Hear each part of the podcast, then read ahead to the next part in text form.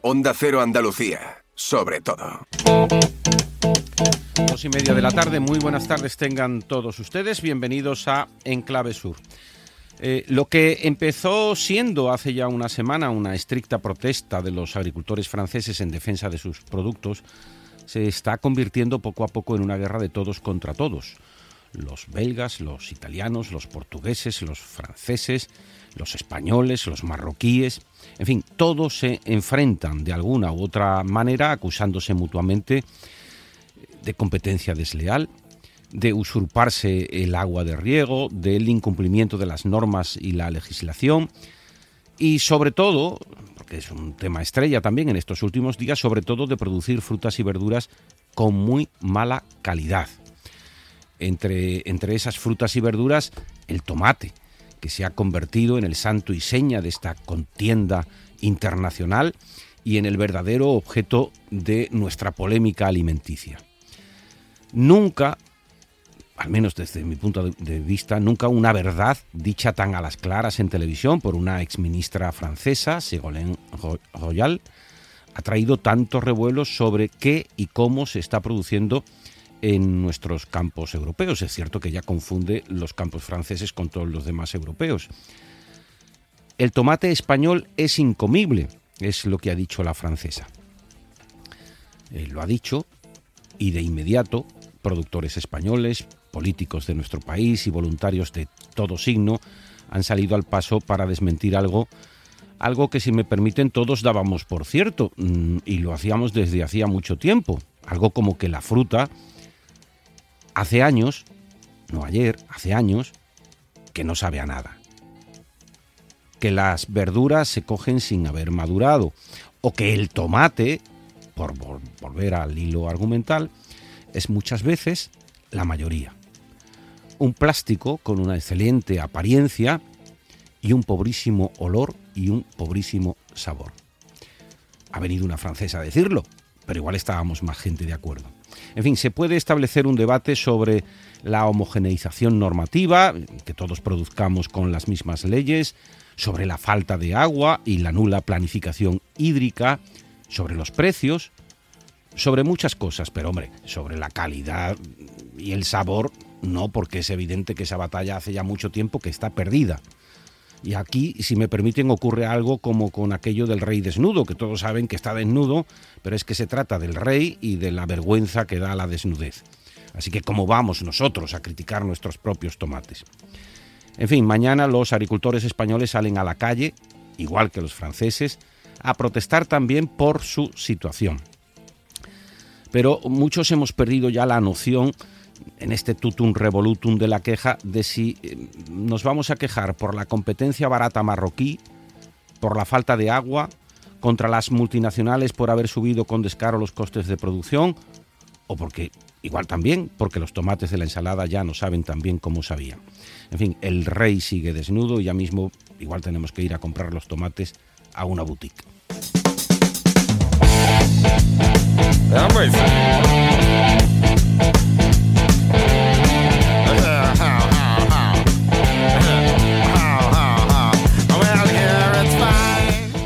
Y al hilo de estas imágenes que han visto en televisión de los vuelcos de camiones españoles en Francia, pues al hilo de todo eso, estas fueron las palabras de la polémica de la exministra Ségolène Royal.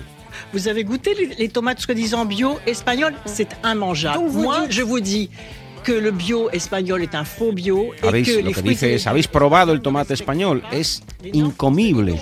Las frutas y verduras españolas son falsos bio, no cumplen las normas francesas y no deberían estar en nuestras estanterías en Francia.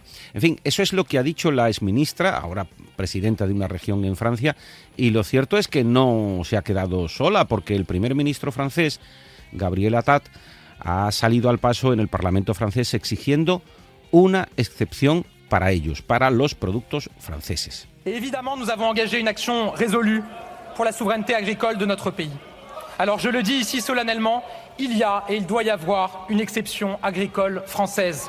Una excepción agrícola francesa, que es lo mismo que insinuar que ellos producen con mejor calidad y con normas más exigentes, o al menos así yo creo que lo trataba de explicar en el Parlamento francés. y la respuesta por parte de España no se ha hecho esperar, empezando por el presidente Pedro Sánchez. Creo que la señora Royal no ha tenido eh, la fortuna de probar el tomate español. Yo le invito a que venga a España, a que pruebe cualquiera de las variedades eh, de tomate español y verá que el tomate español es imbatible. Imbatible.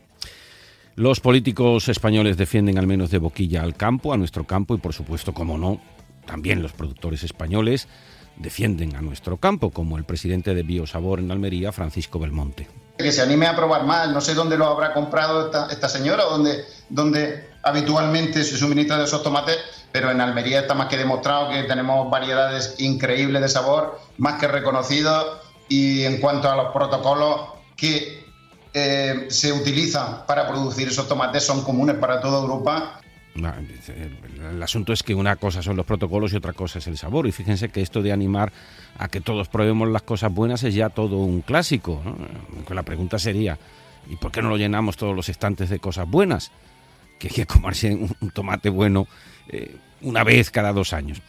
En fin, y en medio de todo este problema con el campo, que como les decimos, mañana también en Andalucía va a salir a la calle, pues tenemos el problema de la sequía que es sin duda el verdadero lastre de muchas de las cosas que nos están ocurriendo. Esta semana el presidente andaluz Juanma Moreno ha acudido a Europa a pedir ayudas ante la situación de alarma que vive el campo y ha pedido que la Unión active su fondo de solidaridad. Hay una fórmula que es el Fondo de Solidaridad que tiene la propia Unión Europea, que son para catástrofes naturales. Es verdad que el cambio climático está propiciando catástrofes naturales y la sequía es una consecuencia del cambio climático y por tanto una catástrofe natural. Lo que pedimos es que esa singularidad eh, climática, que el cambio climático se tenga en cuenta y que la Unión Europea nos ayude 14 y 36. Hablamos del campo y de la sequía hasta las 3, hoy con el director de Diario de Sevilla, David Fernández, y con el asesor de comunicación y periodista, Rafael Navas.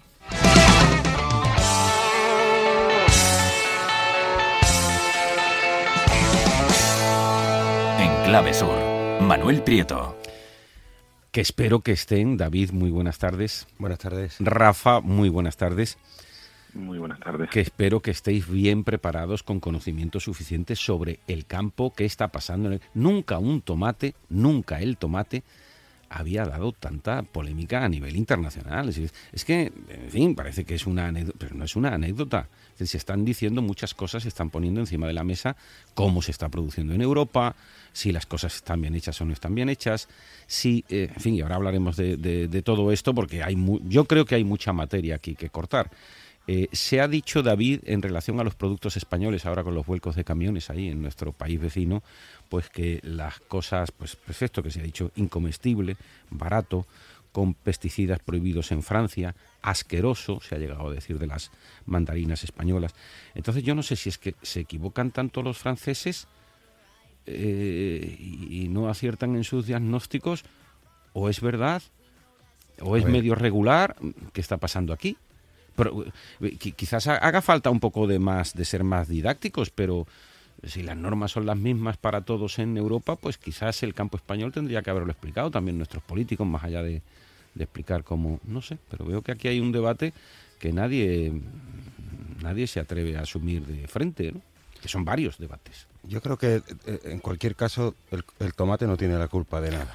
Vamos a empezar por ahí porque ¿de qué tomate además estamos hablando? Eh, escuchaba el otro día al ministro Planas, hay 4.000 variedades de, de tomate. De tomate en el mundo, 500, o sea, la Unión Europea 500 eh, de España y 37 se comercializan. Claro, es verdad que cuando uno ve en los lineales ese tomate perfecto, al principio costaba hasta creértelo y, cuando llegabas a la mesa ese tomate mm, te había decepcionado un poco en cuanto a la potencia de sabor de la que tú hablabas.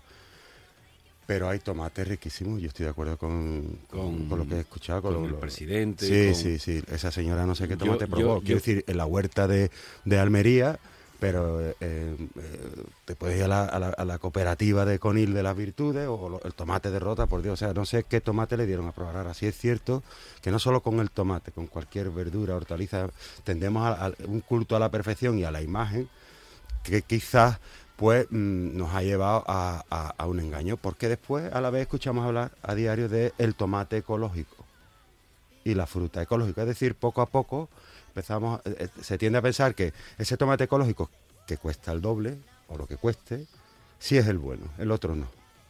El bueno es el ecológico, ¿por qué? Porque el otro lleva fertilizantes sintéticos o porque el otro lleva, no respeta el ciclo de la naturaleza, queremos tres cosechas, cuatro de tomate al mes si es posible, es decir, y ese tomate es imposible que sepa como tiene que saber el tomate de verdad. ¿eh? Entonces, bueno, pues, pues hay, cuatro hay un poco de todo. hay Pero aquí en toda Europa, ¿eh? Cuidado. Sí, sí, eh, claro. cuidado con que este Europa vaya cada uno por su cuenta competiendo en una aldea global como Ojo, porque eso está empezando a ocurrir y ahora ya resulta que los franceses se meten con los españoles, los españoles con los marroquíes y nadie está produciendo nada en condiciones. Oye, que es un debate serio. Pero decías tú que, oye, hay 4.000 especies de tomate. Yo, sinceramente, creo que si hay tres y tres buenas, bien está. Y que cuando hay 4.000 es porque a alguien le ha interesado que haya 4.000 y, y que sepan a lo que saben. Rafa, ¿cómo lo ves teniendo en el centro del debate al tomate? Bueno, yo creo que el tomate es el chivo expiatorio de una pobre chivo expiatorio de un asunto de mascalao y la tremenda diferencia que hay de producción dentro de los propios países europeos y de la amenaza de, los países que de fuera de la Unión Europea que compiten, eso que sí que compiten con, desigualdad. Podemos hablar del tomate, pero podemos hablar de la zanahoria, la zanahoria, podemos hablar de los cítricos, podemos hablar de la lista de, de la Unión Europea de productos prohibidos, siempre con una tolerancia, eh, pero nosotros comemos productos que vienen de, de otros países, como puede ser de China, Egipto, Nueva Zelanda, Marruecos, que es el que más se habla, que pasan los controles muchas veces de una manera mucho más liviana y que sí llevan esos productos que están prohibidos por la Unión Europea. Bueno, mucho más liviana, Rafa, con, los controles que hayan impuesto las administraciones europeas. Sí, pero el, problema es que en los puertos... Eh, pero la mano de obra, yo creo que Rafa se refiere a que la mano de obra en China mucho más barata o en países como Marruecos que la Unión Europea, por ejemplo, ¿no? pero, pero, pero, vamos a ver, vamos a ver, vamos a ver. Es que, este, es que en estas cosas yo creo que hay un, poco, un punto grande de cinismo. Eh, las, las mayores empresas que producen productos agrícolas en Marruecos, ¿sabéis de qué países son? Pues pues son españolas y francesas. es decir, españolas y, francesas. que precisamente igual no. Mira que si se han ido allí porque los costes son más baratos y, la, mm, y las normas más laxas. Hay que ver, ¿eh? Oye, pues claro, ahora estamos descubriendo el capitalismo. Claro, y, Volvo y Volvo produce en China y no sé qué, y Airbus, esto tan tan guay, tan maja de esta empresa moderna. El tomate es el, el chivo expiatorio, es la excusa aquí hay un asunto de fondo y es que eh, hay muchísima deslealtad a la hora de, la exportación y de la, importación. Y en Europa, si hablamos con los franceses, los franceses deberían también de mirar a su gobierno, no mirarnos tanto a nosotros, porque uno de los motivos por los cuales nuestros productos eh, triunfan, aparte de que tienen más horas de sol, como el caso de la naranja, y está mucho más rica que la naranja francesa por una cuestión simplemente de la naturaleza, eh, nuestros productos compiten allí mejor porque allí tienen más impuestos. Los agricultores, eh, yo estaba hablando esta mañana con, con un agricultor francés y me decía, si el problema no es que vosotros utilicéis elementos prohibidos para hacer los, productos y nosotros no podamos hacerlo y nos cuesten eh, más, más, más caro. El problema está en que nosotros pagamos unas tasas y tienen un salario eh, mínimo interprofesional mucho más alto que el de España y tienen unos convenios mucho más mucho más altos y por lo tanto el, lo que repercute en ellos al, al, a sus productos pues evidentemente les hace tener un precio más elevado pero es que además ellos tienen problemas como por ejemplo con el melocotón que lo tienen que comprar sí o sí porque no producen melocotones, producen muy poco y muy caro. Y el consumidor francés, evidentemente, no se va al melocotón francés, se va al melocotón de, de otras zonas. Por lo tanto, yo creo que también los franceses, que siempre son los que más se quejan, o por lo menos los que más ruido han hecho, deberían también de levantar la mano a su gobierno. Toda, toda la vida, toda la vida conocemos esto de volcar camiones españoles en las fronteras, que era lo, por lo menos hasta no hace muchos años, de lo poco que exportábamos, que eran productos primarios, ¿no? de la agricultura, del campo. Eh, claro, eh, Eso también es hipocresía. Eh, claro que es hipocresía, claro, pero es que vivimos en un mundo que es así. Ahora resulta que el que más se defienda, esto del, escuchábamos al primer ministro francés diciendo, oye, tenemos que establecer la excepción francesa, pues tiene que ver con esto, Rafa, que tú estás diciendo, con que nosotros producimos de otra manera, lo producimos con otras calidades, entiendo yo que también están diciendo eso, y, bueno, tonto el último, ¿no? Y Manolo, y, de lo del sabor del tomate, por volver al tomate. Sí, sí, pero es que a mí me hace mucha gracia. El tomate español no sabe nada. Nosotros no le hemos dicho a los franceses que sus jamones son malísimos, que, no tienen nada, nada que ver con el jamón español, por ejemplo. O sea, que es que como, como entremos en esa, en esa... No, pero es que a mí me dicen algo, algo, algo del jamón... No, pero es que a mí me dicen algo del jamón y evidentemente yo no creo que tenga nadie dudas. Es decir, el jamón español está buenísimo y no habrá ningún otro sitio en el que comas un jamón. ahora el tomate español, pues perdóname. El jamón francés. Porque ahora el, porque, el jambón. Mira, en el momento en el que ha, surgido esta polémica, de momento han aparecido a sonarnos a todos nombres que, pues como le mande una caja de mm, tomate corazón de toro o bombón colorado, que no sé Bueno, y chico, ¿y por qué no está todo eso en el al sitio al que yo voy a comprar? Que no tienen nada más que semillas y caldo y no saben a nada. Yo creo que además ese puntito de hipocresía... Lo digo por alimentar el debate. No, lo podemos llevar el puntito de hipocresía también, eh, porque sí tienen un punto de razón los agricultores. Es decir, cada vez somos más exigentes, cada vez se le aprieta más desde las cadenas de supermercados, desde las instituciones medioambientales que, cuya normativa ya llega a ser casi dañina, pero nosotros queremos seguir pagando lo mismo a pesar de la inflación, a pesar de que le suben los costes energéticos una barbaridad, a pesar de ese libre mercado del que estábamos hablando antes, de ese capitalismo. Bueno, pues si usted tiene la bendita suerte de que puede trabajar con niños o pagar una miseria las horas de producción, claro, nuestros agricultores, yo ese punto de razón sí se lo doy. A ellos sí se lo doy. Y el tomate, bueno, por volver, la fruta, la hortaliza, ahí está, pero hay que pagarla hay que pagarla, no lo van a pagar todo ellos, no, no queremos esa picadura, esa manchita, no queremos ese fertilizante sintético, no bueno, pues habrá que pagar. Bueno, pero es que igual hay gente que está dispuesta a pagar. Y, no hay, y ahí está el mercado dispuesto a venderle por 7 euros un kilo de fresa en este momento, 8, ahora no todo el mundo puede ya en este instante. Pero no lo sé si existe eso tan fácilmente como lo decimos, a veces es muy complicado encontrar algo que también me pregunto yo, ¿y por qué tiene que ser todo tan caro? No deja de ser pues lo que es. Pues lo, hemos hablado, ahí está la inflación, los mm. costes energéticos, ahí están todo tipo de normativas que le obligan y que le encarecen la en cualquier caso, junto con el libre mercado. Esta desunión europea, que veremos a ver cómo termina, también se eh, trasluce en una desunión aquí mismo, interna, ¿no? Los agricultores españoles en general, andaluces en particular, mañana están llamados a hacer tractoradas en todas las capitales de provincia de Andalucía. Eh, eh, bueno, no, la desunión estriba en que han pedido con precisión, taxativamente, que no les acompañe ninguna organización profesional, ni patronal ni de sindicatos. Solo los agricultores, los ganaderos, los transportistas, la convocamos principalmente los ganaderos y los agricultores. No nos apoya ningún sector de, digamos, de asaja, ningún colectivo, nadie, ni los políticos, no queremos a ninguno en nuestro lado. Es por nuestro, nuestro derecho. Luchamos solo ahora. No queremos organizaciones ninguna, ninguna, ni Asaja, ni COA, nada. No creen los este es el caso de un agricultor de los que mañana es convocante también aquí en Sevilla. No quieren que les acompañe ninguna organización, o sea, están desunidos.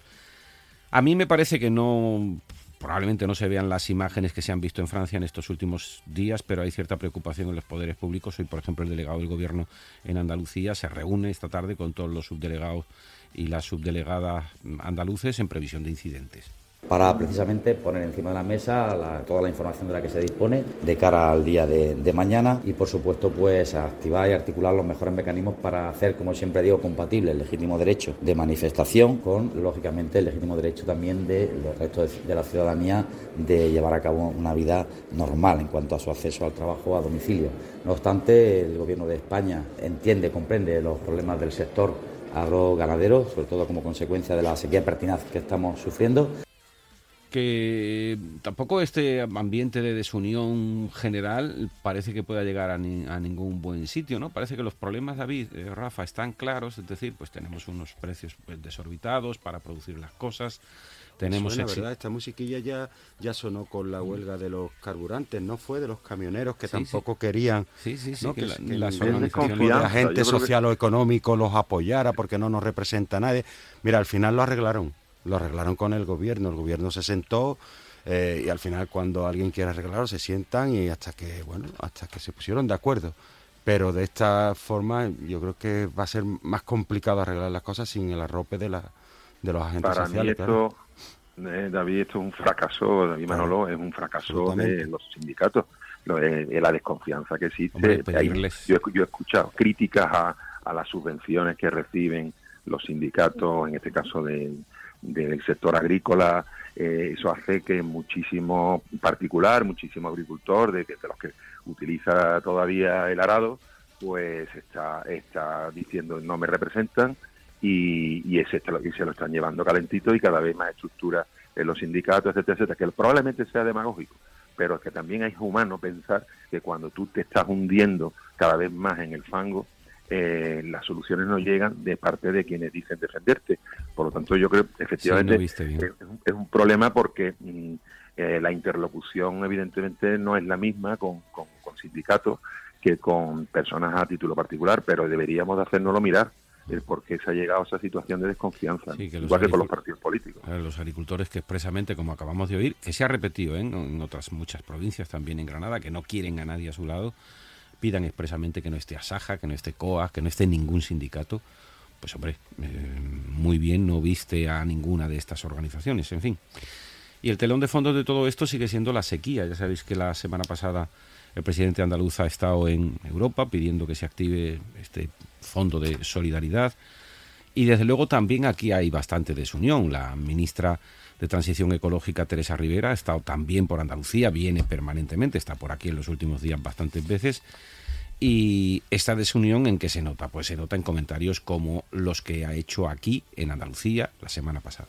El 90% de las personas que pueden encontrar problemas en el abastecimiento, que pueden encontrar, porque hay que ver qué cosas están haciendo para que no llegue a materializarse aquello, forman parte de demarcaciones de confederaciones que no son responsabilidad del Estado, que gestiona directamente la Junta. Por tanto, hay que ver qué es lo que está ocurriendo allí. Y en esto, evidentemente, sabemos mucho menos, sabemos poco. El problema de la sequía, y donde aquí eh, hemos escuchado a Teresa Rivera diciendo que, eh, bueno, que el 90% de todos los problemas de sequía o de los que van a padecer la sequía, el 90% de la población, está en cuencas que, según la ministra, gestiona la propia Junta de Andalucía. O sea, se quita un poquito el, problema de encima o, desde luego, lo desplaza hacia otra administración que no es la suya. Eh, la ministra Teresa Rivera, que por cierto ha hecho algunos anuncios Mm, no muy optimistas, no muy positivos, empezando porque algo que no ocurría desde el año 95, que es que haya tomas directas del río Guadalquivir para abastecer, por ejemplo, a Sevilla o, por ejemplo, a Córdoba, pues se van a tener que producir. De la Confederación del Guadalquivir, el abastecimiento, la disponibilidad de agua para abastecimiento, porque tiene que pasar por todas esas otras medidas de potabilización y de distribución, está garantizado a dos años vista, a tres años vista. Porque ha habido medidas concretas anticipando la falta de disponibilidad de agua en embalses, según íbamos viendo que el agua eh, embalsada iba cayendo a niveles tan bajos como los del 95, es decir, que estamos muy por debajo en lluvias y muy por debajo en la capacidad de, embalsado. Esto es muy importante e incluye también, efectivamente, la posible toma directa del río. Hacía mucho tiempo que no se tomaba agua directamente del río se tiene que, mm, eh, por supuesto, homologar para, que, para hacerla potable. Eh, pero bueno, la situación es dramática y lo que vemos, David, Rafa, es que efectivamente se lo tomarán todo en serio, que nos puedan... A mí me suena esto muy poco moderno, es decir, muy, muy poco, decir, que el problema sea tan real, como que efectivamente no hay agua y que estemos... y hasta un poco cutre. Es decir, que en estas alturas, porque es el fracaso de una política hídrica a nivel mm. nacional. Es decir, esto no nos ha conducido a ningún lado, a ninguna parte. A ver ahora mismo el drama con el que lo estamos viviendo. Y esto yo no sé si debería cambiar. Bueno, supongo que sí, que debería cambiar de inmediato. Bueno, por lo visto, algo han aprendido de, la crisis de Doñana y al menos en una semana parece que ya se han puesto de acuerdo en dejar de ir cada uno paseando por su cuenta y para ponerse a esto ahora. Es verdad que desde la última gran sequía del 94-95, de la que muchos nos acordamos, parece que solo hemos aprendido los ciudadanos, que ahorramos una media de 70 litros de agua al día, lo publicábamos este fin de semana pasado.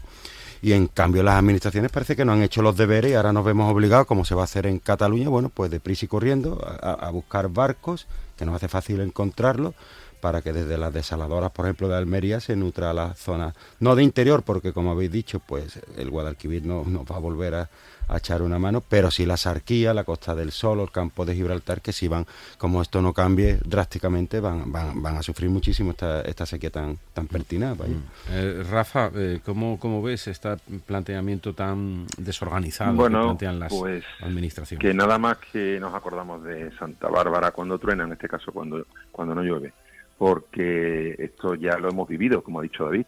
Eh, sin embargo, eh, aquello el susto duró en el cuerpo un tiempo. Hablo ya también de los propios ciudadanos. Es verdad que se, que se está ahorrando más que, que entonces, o sea, mm, pero también se ha ido perdiendo ese porcentaje de ahorro. Ahora mismo no estamos ahorrando lo mismo que ahorrábamos en el año 98 después del susto. Y eso se ha dejado de explicar en, en, muchas escuelas, eso se ha dejado de aplicar en, la, en los propios ayuntamientos. Seguimos, seguimos perdiendo un 30 de agua, eh, 30% de agua en, en, la, en las tuberías y no se arreglan en muchísimos casos y seguimos sin, sin tener una política, sobre todo una política como un asunto de Estado a nivel, a nivel nacional. Ahora estamos en, en manos de que haya, eh, en el peor momento probablemente de tensión territorial que vive este país, tenemos dependemos de la generosidad de los territorios. Y, si no nos ponemos de acuerdo en, cosas mucho más simples, pues evidentemente con este tema va a ser muy complicado cuando haya territorios que no quieran dar agua a otros y viceversa.